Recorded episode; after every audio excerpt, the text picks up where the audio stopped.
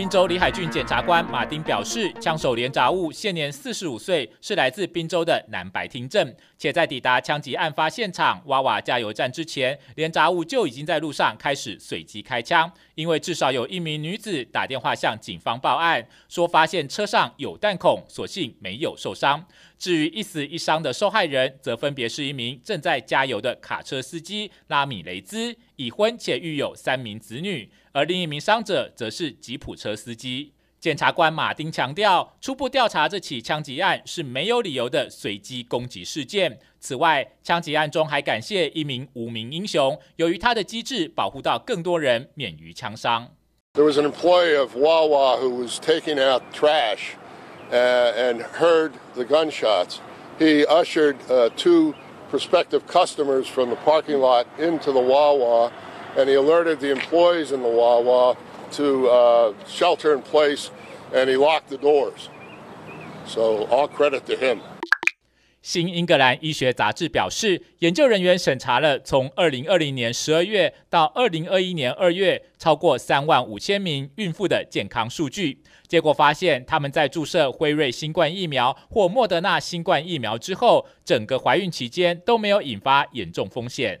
且根据这些孕妇的描述，她们在注射疫苗之后，最常见的副作用就是注射部位的淤青疼痛感。这些状况在怀孕妇女身上比例非常高，且很少人会出现包含头痛、肌肉酸痛、发冷或发热等反应。另外，研究还对照了来自疾病管制与预防中心基于 V-Safe 智能手机监控中心的多项健康数据与疫苗不良事件报告中与怀孕有关的数据，结果都发现孕妇在注射疫苗之后都没有出现严重反应。研究人员表示，虽然需要更多长期研究来证实，不过这对许多孕妇来说已经是一个好的开始。美国国税局表示，之所以扩大发放儿童抵税福利 （Child Tax Credit Payments），是总统拜登在三月签署总额高达一点九兆美元美国救援法案中的一部分。且根据法案内容，每一个家庭中六到十七岁的孩童每人可领取三千美元，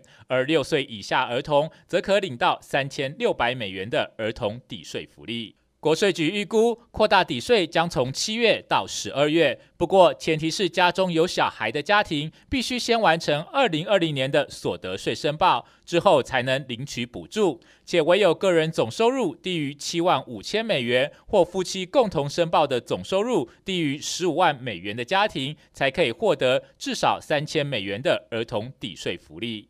值得一提的是，根据法案条文，每户符合资格的家庭可领取的儿童抵税福利没有人数限制，且家长并不限制目前必须要拥有工作，也就是说，没有收入的家庭一样可以获利。美国智库之一课税与经济政策研究所预估，儿童抵税福利将可以为全美家庭中约八千三百万名孩童带来新福利。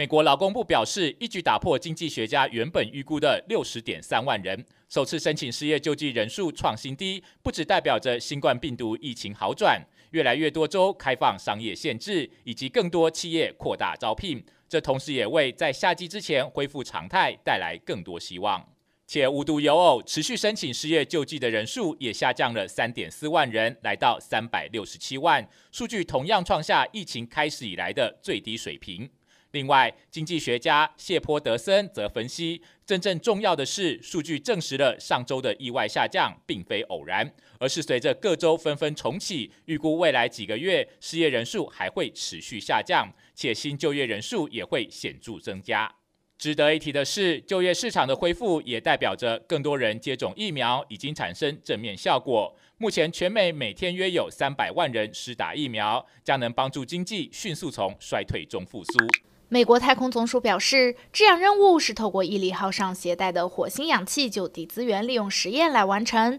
这套设备是在登陆火星之后第六十个火星日才开始首度运行，并且成功将火星大气中二氧化碳内的氧原子给分离出来，制成大约五公克的氧气，相当于一名太空人在正常活动下十分钟所需要呼吸的氧气量。美国太空总署强调，这将成为将火星上的二氧化碳转化为氧气的关键第一步。主要原因是测试成功将代表着未来人类有望推动研发出更大、效能更高的氧气生成器，来加速解决未来太空人在登陆火星之后非常棘手的供氧问题。另外，也能为人类从火星返回地球提供所需要的火箭燃料。